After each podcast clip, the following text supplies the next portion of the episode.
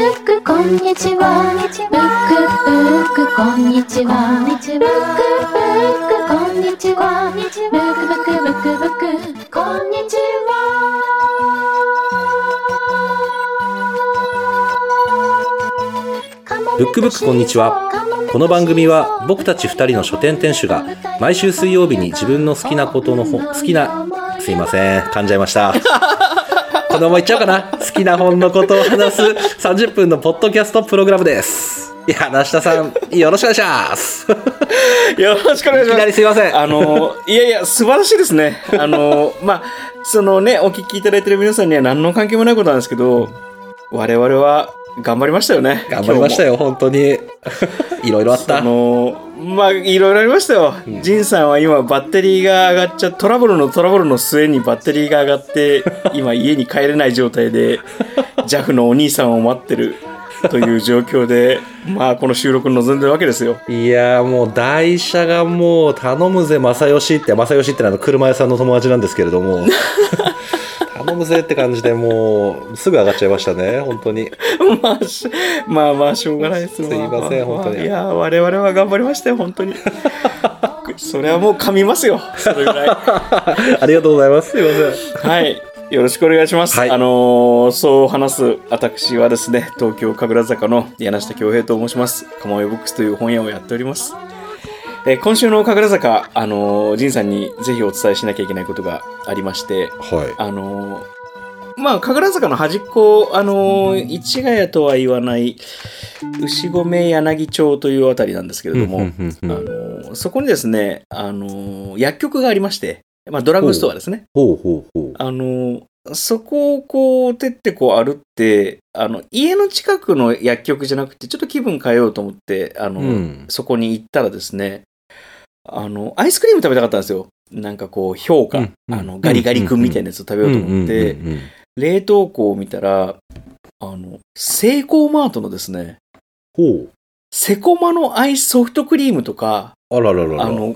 コンボの、なんかあの、なぜか四国の、まあ、四国というか、瀬戸内海のレモンを使った、セイコーマートが瀬戸内海のレモンを使 っ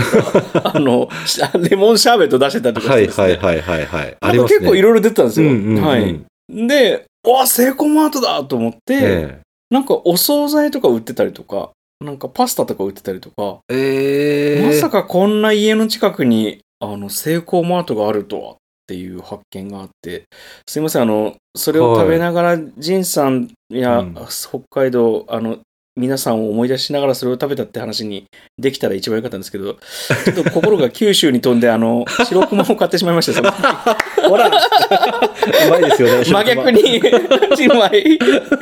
だからその後あのソフトクリームも食べて、はいはいはいそのレモンの評価も食べて、はいはいはいあのそこのちょっとセイコーマートを全制覇してやろうと今ですね、えあのえ心は札幌にあります札幌といいうやーか北海道にありますそうですか、セイコーマートなんかあれですよね、あの商品がたまにこううん見かけるっていう感じの話はよく聞いてまして、店舗じゃなくて、商品をこそうう送り込んでるみたいですね、本州の方には。あそれはでもいいあの、まあ、戦略とは言わないですけど、なんか嬉しいですもん、うんうんなんかうん、そしてまあソフトクリームだったら冷凍だから届けれるだろうし、うんうんうんうん、美味しかったですあのそれはよかった。むちゃくちゃ牛乳が濃厚で、うんうんはい。あの、悪い意味じゃなくて、そのコーンがちょっとしっとりしてる感じも美味うん。しくて、はいはいはいはい。はいあの、とても堪能しました。この夏は、ええあの、セイコーマートに乗り切ろうと思ってます。いや、まあっ、ていう、ははいい、身近に、あの、実はほ札幌があった神楽坂から、えー今日はなんか嬉しいなよろしくお願いします。い や、本当に嬉しかったです。見つけた時、うわーってなりました。えーいや、はい、あの、よろしくお願いします。神々の、はい、人生の方はどうですか、もう今日は噛んじゃいましたけれども、札幌北18条シーソーブックスのジン・テリアでございます。はい今週の北18条、そうですね。あの、割と先日に、ちょっとコンビニ系の話でいくとですね、うんあの、にさ、あの、ちょっと前に話したのが、マイバスケットが隣にできたっていう話をちょっとさせてもらったかと思うんですけれどもうんうんうん、まあやっぱりご近所っていうことで足しげく通うようになってしまいまして、はいはいはいはい。で、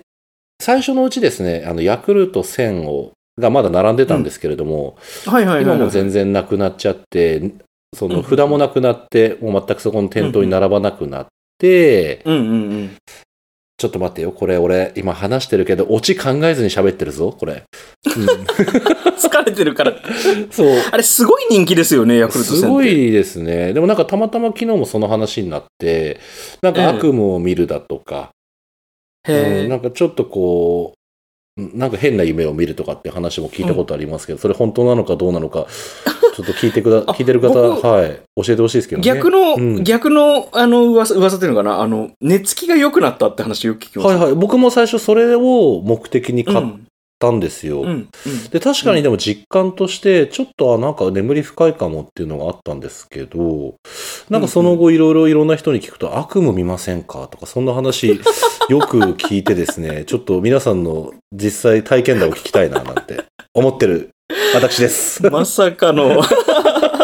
まさかのネガティブキャンペーンだった。 いや、ごめんなさい。そうなっちゃうか。そんなつもりでいいんですよ。いやいや、嘘はでいす、その、そのです。あの、いや、あの、この前、あの、なんだっけな、その、うん定期便でヤクルト1000を取ってた友人がはいはいはいはい。いたんですよ。うんうんうん。で家に溜まりすぎちゃったから、ちょっと定期を解約したと。うんうんうんうん。そしたらその途端に品切れで手に入んなくなっちゃって、ほうほうほなんか戯れにあのメルカリみたいなの見てきたら、6本で8000円みたいな値段で売れてたみたいなのを 見て、これはどんな世の中なんだっていう話をしてましたね。う。いや、ひどい世の中だな、それ狂は。乱の売 れ方。まあまあまあまあま狂乱の売れ方というかね、もう。いやうん あ、すごいですね。まあでもそれぐらい飲みたい人がいるっていうんだなっていう話なんですけど。ブックブック、こんにちは。ちょっと自分をね、その通風キャラにするつもりは一切ない んですよ。出たあの本当にうんうんうん、なんですけど、あの、う R1 っんてあるじゃないですか、あの赤いやつ、うんうんうん、あれの黄色いやつ見たことありますああ、ありますよ、ありますよ。うん。あれ、僕、見かけるとつい買って飲んじゃいます。あの、尿酸値に効くという噂の。ああ、ダメだな。ちょっへーとこの話ばっかりすると、本当に、あへの、ー柳下という男は痛風のことばっかり言ってるってことになっちゃうんで、ちょっとそろそろ、はい、あの、あんまり言わないようにしますけど。 ジンさんもよかったら見かけたら黄色いやつぜひ。いや、いや、いや、いいですよ。いや、柳下さん、僕がね、なんかちょっと途中から、いや、 飲みます、飲みます。なんか僕が今実は会話の途中からちょっとしどろもどろになってるのがですね、おそらくちょっとうんうん JAF から電話がかかってきたんじゃないかっていう。ああ、じゃあじゃあじゃあじゃたあどり大着事い大事たよう大な事。あ感の、じがちょっとあはっていです。ねちょっと一旦、はい。いかけてみえ、ていってらっしゃいませ、い行っっててらっしゃいませ。はい、いってらっしゃいませ。きます。ちょっと行ってきます。すいません。ジンさん大変 だ。ブックブック、こんにちは。ただいま戻ってまいりました。お帰りなさい。どうもご苦労様でしもうた恥。ずかしい。いや、ジャフのお兄さんもご苦労様でした。お兄さんですかねお兄はさい、んもごう苦な労様んでかした。友達で、周りの友達にいろいろ片っ端から電話しても都合がつかず、もうすいません。こんな夜の時間だっいたやので、JAF に、いやいやおいやい兄やさんにお世話になりました。あの、ジャフのお兄さんっていい男ですよね。なんかそういう人多いですよね。なんかその、 だって、まずこっちが助けてほしい時に来るっていう時点で、確かに。男前が2割上がるわけですそうよ。そうですね、本当に。で、あの、夜に目立つあの、黄色とかオレンジの服が、まあ、かっこい いこと。確かに。頼りになった。ですよね。どんな車のボンネットでもパパッと開けちゃうしな。ね本当ですよ。助かりました。いやー、かっこいいっすうね。んとにかくお疲れ様でした。ありがとうございます。あれ、エンジンかけっぱなしにしとかなきゃいけないとかあるんですか一応なんか2時間そのままかけっぱなしにしてくれって言われましたけど、まあはいはいはい2時間までかけなくても大丈夫かななんてはいはいは思ってますけどね。これ、次、ガス欠で止まったらショックいですね。や、もう踏んだり蹴ったりもいいってことですよ。それ ドタバタすぎる、本当に。参った、参った、参ったです、本当に。ブックブック、こんにちは。今日うんはのい。フリートークのテーマをはいはいはい。聞いてびっくりしましたね。そうですね。なかなか、うん。柳下さんはでも、いろいろ知ってそうだな、これは。僕は今日、今回聞き役に回りそうだな、フリートークは。今回は時代劇。好はい。好きな時代劇ってことですね。きな時代う劇。ん。あのー僕、常々思ってることがあって、はいアメリカの人にとって、うん多分西部劇って時代劇なんですよね。いはい。その、で、多分まあイギリスの人とは言わないですけど、うん。シャーロック・ホームズって多分時代劇な気がすうるんんうでんすうよ。んうんで、あれ、シャーロック・ホームズが、ビクトリアの最後だから、どれくらいだろう ?880 年とか、うん890年とか、うんで、西部開拓時代が多分1890年ぐらい。うんうんうんうんで、あれどれぐらいだろう江戸時代が終わったのが1867年とかそんなんだったと思うので、うんだ実は時代的にもそんなにずれてないんですよね。この西部劇とシャーロック・ホームズと、まあ、江戸末期の時代うんう劇、んうんうん時期的にも実は2、30年しか離れてなくなるて、ほどなぁうんそう考えるとちょっと面白いですよね。そうですねなんかええだから多分時代劇って、まあその国、まあ日本だったら、その国の人間が、日本人が、うんあの、今とは違うけれども、昔こうだったんだなって思えるギリギリが多分時代劇に言える。はいはいはいだからその、石器時代とか、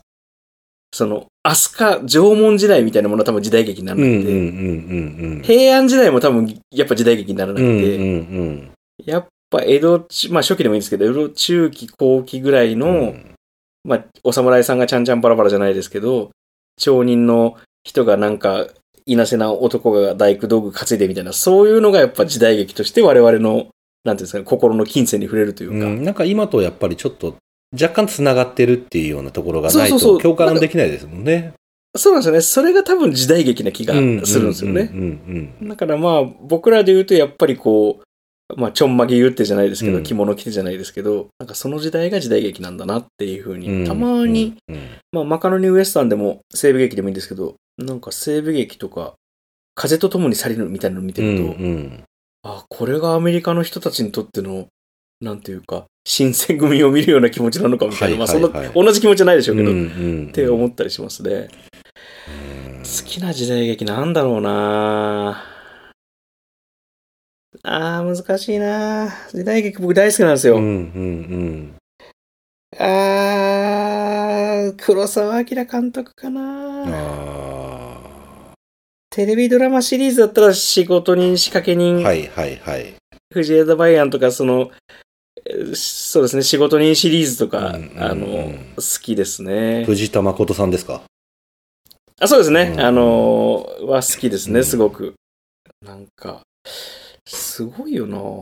脇差しを2本刺して、刃物を2本刺して歩いてるわけですもん ね。確かに、そうですねだか。らそれとこの、なんていうか、あの、やっぱりガンマンが銃をうん刺してるの、腰に刺してるのってちょっと似てますよね、やっぱり。確かに、確かに。なんかそういう治安の、なんていうか、山賊が出る時代だったんでしょうね。でもなんか僕らの子供の頃って、うんうん。時代劇がもうちょっと普通にこう、ドラマとして見る層が厚かったというか、なんかもう記憶確かに暴れん坊将軍とか、うんなんかうん。もうあすり水戸黄門とかすり込まれてる感じありますよね、なんか。ありますうんね。確かに。やっぱりあれですかね、その、渦政の映画村とか、あの、まあ、今もその映画村ってありますけど、撮影所ってありますけど、うん。やっぱり当時はセットが組まれてたのが、あの、東京でも関西でもいっぱいあって、うんうん、うん。もっと撮りやすかったとか、そういうのもあるんでしょうかね。いやー、ありそうですね。ねあ、やっぱりでも藤沢周平さん、あの、隠し剣鬼の爪とかそういう、えあの、映画は大好きでよく見ますね。うん、うん、うん、うん。うんうん、なんかすごい、SF が好きなんですけど、僕。うん、うん。そ、の、極端な設定ができるのがいいなと思うんですよ。はい、はい。その、前も話したかもしれないですけど、その、例えばフェミニズムとか、うん、うん。ジェンダー論みたいなものを、うんカタツムリみたいにその性別がない宇宙人の話にしちゃうことで考えることができるとうか、んうんうんうん、その現代でジェンダー問題は、現代劇でジェンダー問題を考えるのももちろんいいんですけど、あの、宇宙人の話にするっていうことで逆に浮き彫りになるみたいなのがあある気がするんですけど、なんか時代劇も時代劇だから描けるものが、あの、携帯電話がないとか、例えば、その、通信手段がないとか、なんか火を起こすのにいちいちライターとかじゃないとか、なんかそういうことだから浮き彫りになるじ時間軸みたいなのがある気がするんだよな。うんそれが好きなんだろうな。あと、もっと方言の時代劇見たいなと思ったんですよね。あそー確かに方言がこうドンと前に出てるようなのってあんまり確かにないというかパッと僕に、僕は、そうですねまああるのかもしれないですけど、僕はなんか記憶にないというかわからないですね。うん。なんかその井上久志さんがあの、日本統一話し言葉じゃないけど、あの、まあ、昭和の、まあ、前期に、その標準語を作らなければいけないっていうので、うん、うんまあそ、のアナウンサーさんが言うような、まあ江戸弁でもない、その東京言葉といううかん共通語うん、としての今我々が喋ってる言葉のフォーマットがテレビのあのアナウンスとかに使われるようになって、そこからまあ我々は今日本中で同じような言葉を喋れるようになって、まあいいいい意味でも悪い意味でもなってるんですけど、やっぱり薩摩藩の人が来たらもう薩摩の人ってわかりますもんね。いや、そうですよね。言葉、お国言葉で、うんやっぱり。うんうん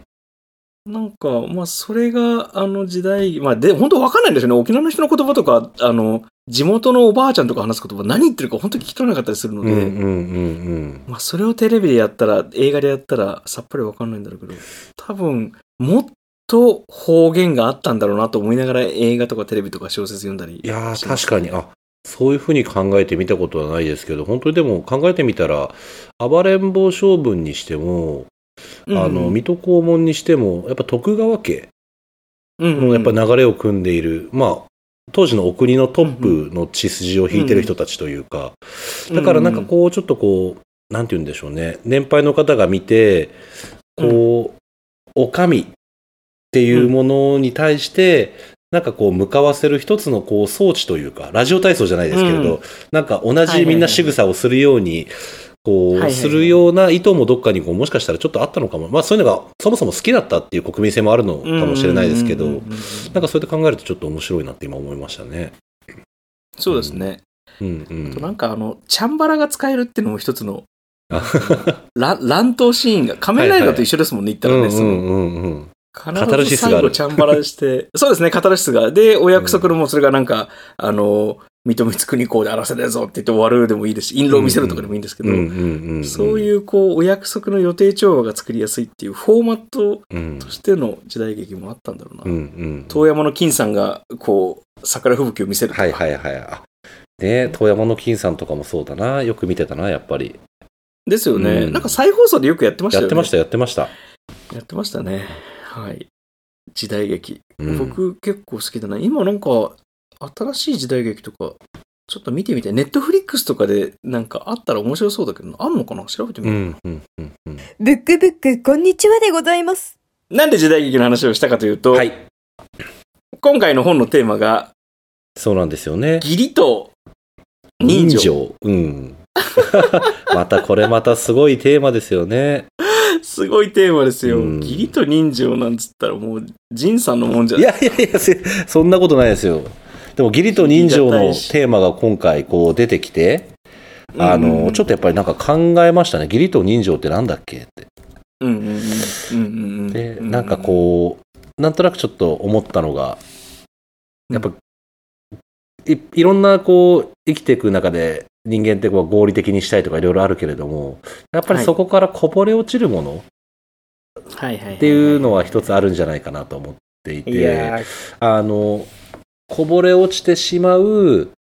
なんだろう、うん、もの。で、しかも、うん、こそれをなおかつ肯定したいもの。こぼれ落ちるからうんうんうんうん本当は、なんかね、ポイってやっときゃいいのかもしれないんですけど、なんかやっぱり人間の心情としはいはて肯定してやりたいっていう、 はいはいはいはい、なんかは、そうい。いいいうでの、すね。はい。 うっとりしちゃう。もうなん か。ねえ、本当に困ったもんですよ。いや、でも、二人が選んだ本が割とそれになってる気がするな。ブックブック、こんにちは。僕が選んだ本がですね、はい。なんでしょう。あのーそれこそ時代劇なんですけれども、うんえーっと、山本周五郎さんが書かれたう、ん。新潮文庫から出てる、あの、小さこべというですね、あの、大工さんの物語なんですね。小さこべ。うん、うん、うん。小さこべ。うんうんで、えーっと、それを現代劇で、うんあの、ドラゴンヘッドとかのあの、望月峰太郎さんがですね、はいはいはあい。の、全4巻で、うん現代劇でその短編を書き直した、あの、書き直したというか、アレンジした、あの、小さこべというですね、うんあの、漫画がありまして、うんうんまあ、両方おすすめして、あの、短編集なんで小説にしようかなと思ったんですけど、まあちょっと漫画も読みやすくて、漫画もすごく好きなので、キャラクターが。今回は、小さこべえというですね、あの、大工さんの物語をちょっと僕、義理と人情というのでですね、おすすめしたいなと思ってういんて、うんうんうんいや、もう一巻の、あの、頭の方にですね、あの、大工の若棟梁、まあ、息子さんがですね、あの、宝刀の末じゃないですけれども、まあ、帰ってきて家業を継ぎますと。うんいう時に、冒頭でその親父さん、あの、まあ、棟梁ですね。その、棟梁の親父さんと、そのお母ちゃん、お袋さんが、おかみさんが二人とも、まあ、ちょっと事故で亡くなっちゃうんですよ。うんうんうんお亡くなりになっちゃう。うんで、若い棟梁、まあ、が、まだ大工も、それこそなんだっけな。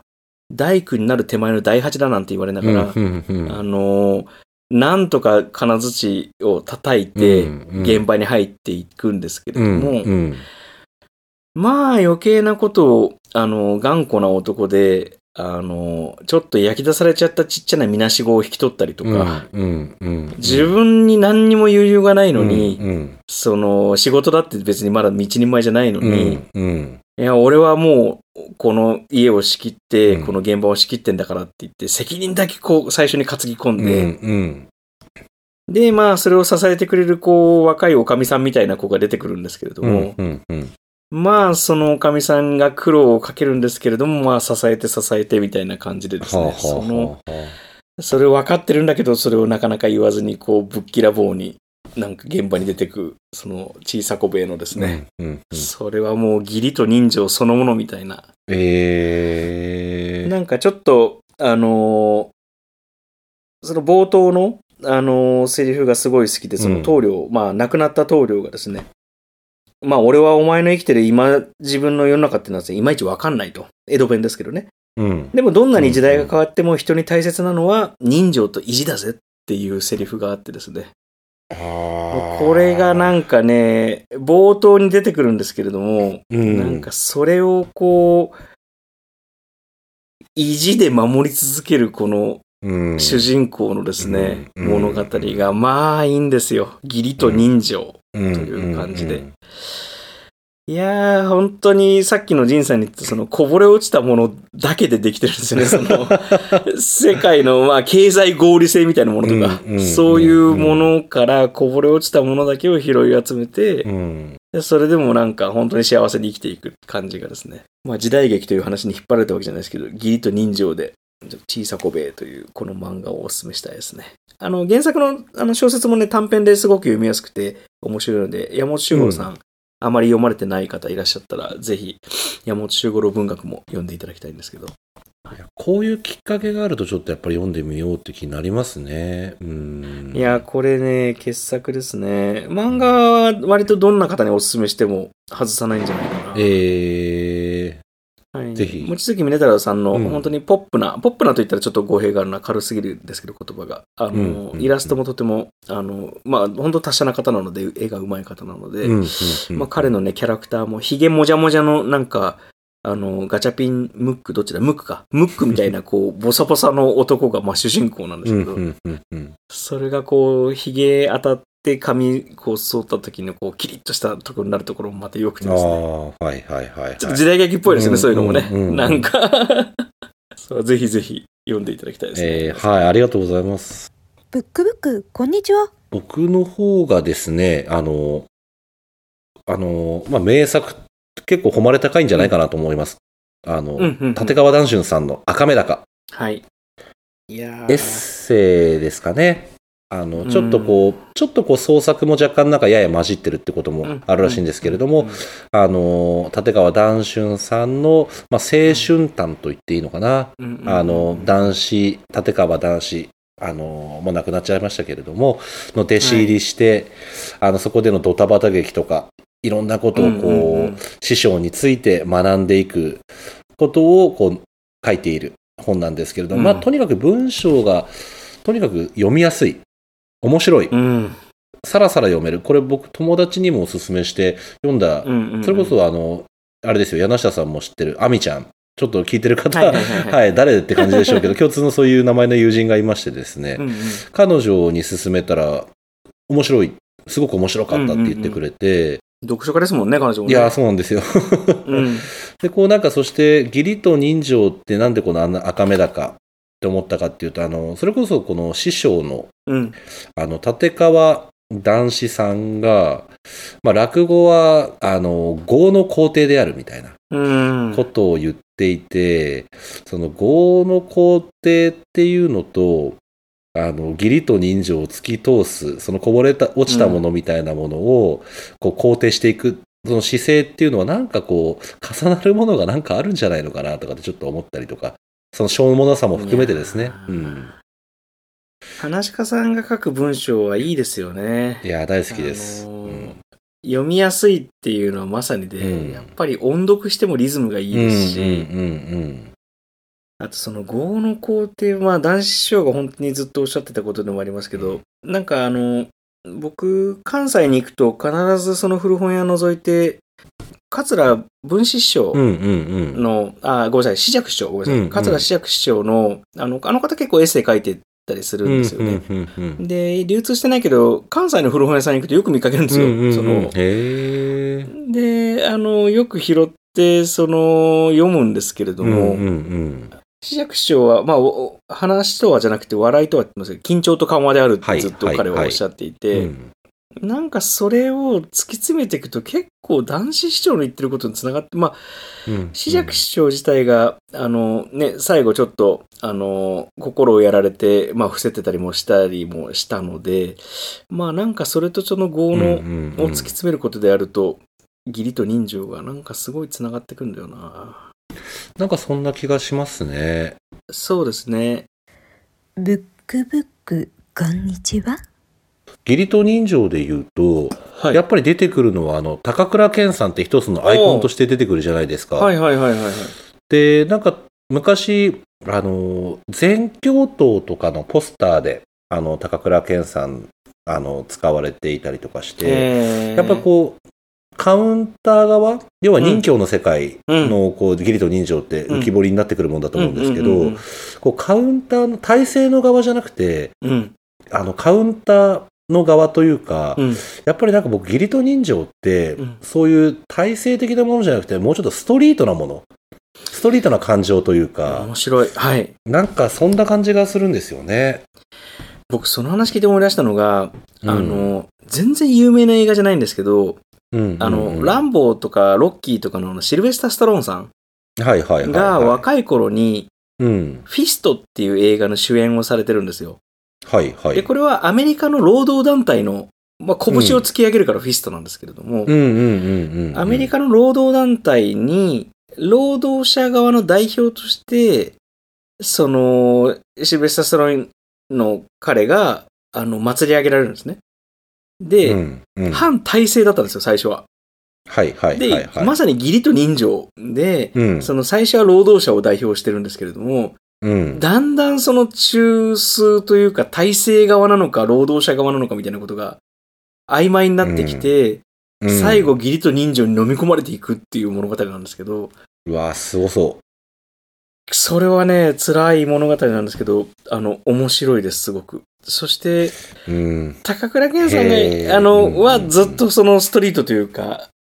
多分その、地べたうんうのん下の方にいる、うん。うん。あの、かおかみ。みじゃなくて下の方にいる、下々の方にいるって思うんですけど、うんうん。なんかそれがね、転換ひっくり返った時に、すごい文学になる。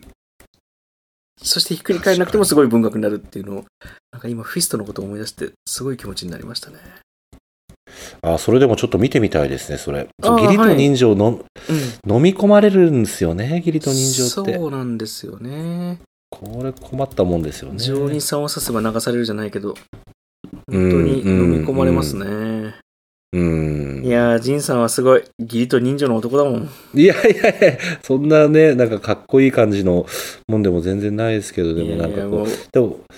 ね義理と人情って。バッテリー上がっても友達にいっぱい声かけて、助けてくる。 まあ、結局、あの、助けてもらえなかったんですけど、 それ別に友達のせいじゃないですけど、け結果、ジャフ呼んじゃ って、もう、ジャフさんありがとうございますっていうね、そういう話なんですけど。僕の車に積んでるジャンプスターター、本当に今あげたい。なんか、ね本当に。 うん。義理と人情ないやーしんみりしますね、義理と人しい情。や、しんみりしますね。なんでしょうね、この、我々のこの、日々の営みの疲れと、この義理と人情が今日は深く、深くな刺んかさりま刺すさりますね。なんか。今日は取り留めもなかったな。すいませんね、むちゃくちゃで。いやいやいや、なんかね、あ取り留めもなかったな。でも、義理と人情な。ブックブック、こんちゃん。義理と人情自体が本当に取り留めもないというか、常に動いてるというか、そうですなね。んか、、いろんな学者の人がう、ん、うん。この義理と人情に関して研究をして、えー、それぞれなんかいろんな定義をしてるんですよね。面白い。えそう、それで、あの、例えば義理とは、うんこれちょっと今見ながらですけれども、ええ社会学者の桜井翔太郎先生という方は、うんうんうん義理とは当事者が平等の関係にある場合、すなわち当事者の地位の差なき場合のポトラッチ的、契約的社会意識である。社会意識なんですね。なるほど。そうそうそう。あと、津田宗吉先生という方は、うんうんさっきあの、柳下さんがおっしゃってた、義理とは意地である。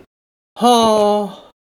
義理は対面の哲学である。あと、義理は公事、人情は私事とか、はあいろんななんかそういうのがあるみたいなんですけれども、なるほどね。でもどれも、あの、なんかこう、パッとしないというか、なるほどなって終わっちゃうという か、なんかそういうのであんまり表現できないものを含んでるのが、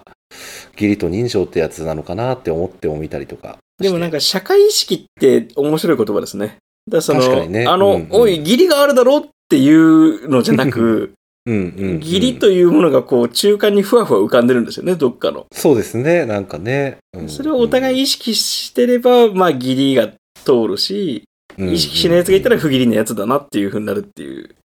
確かにね。それをこう、なんか明文化したものじゃなくて、こう、社会意識として不義理っていうのがあるっていう。うんうんうん。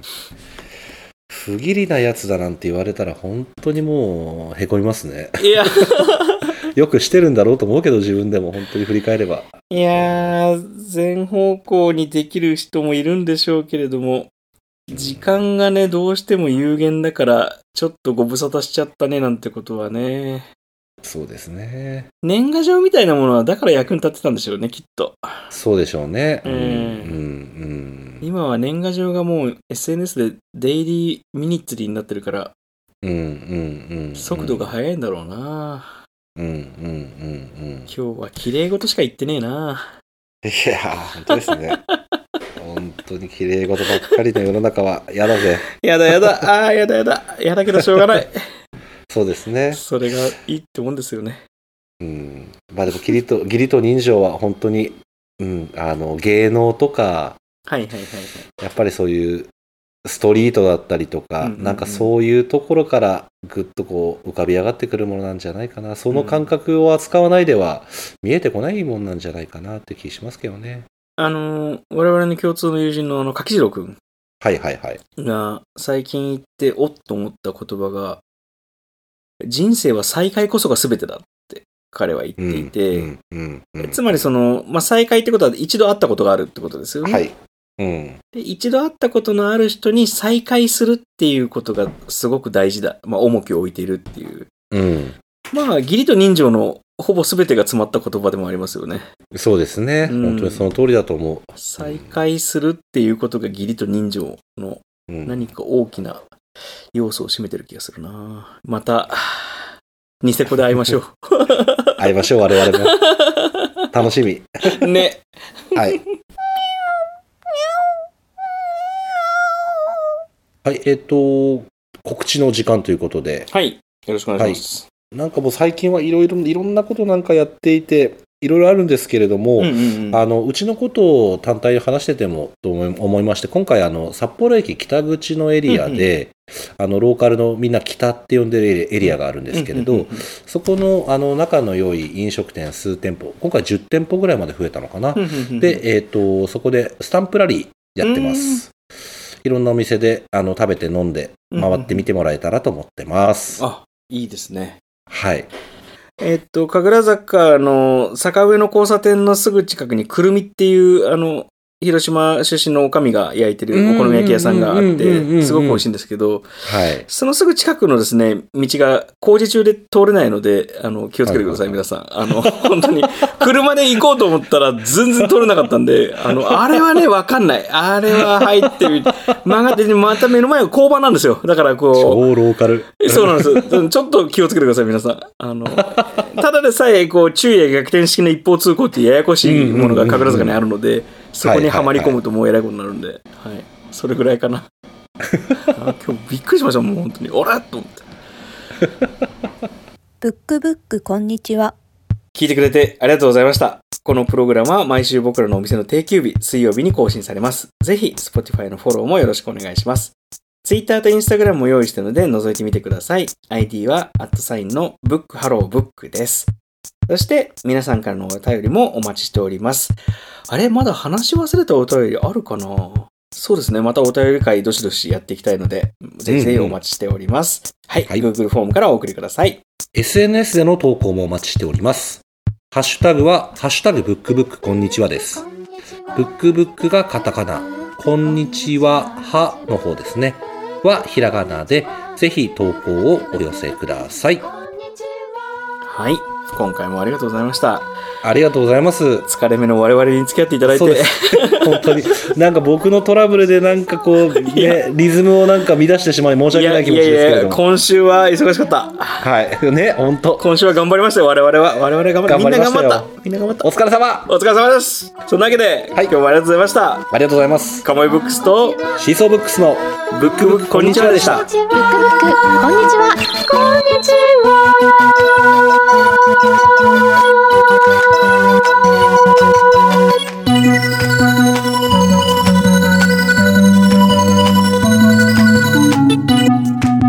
ブックブックこんにちはは札幌北18条のシーソーブックスジン・テルヤと東京神楽坂のカモメブックス柳下恭平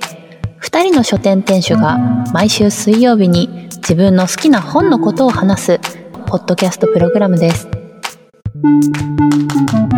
ックブックこんにちは。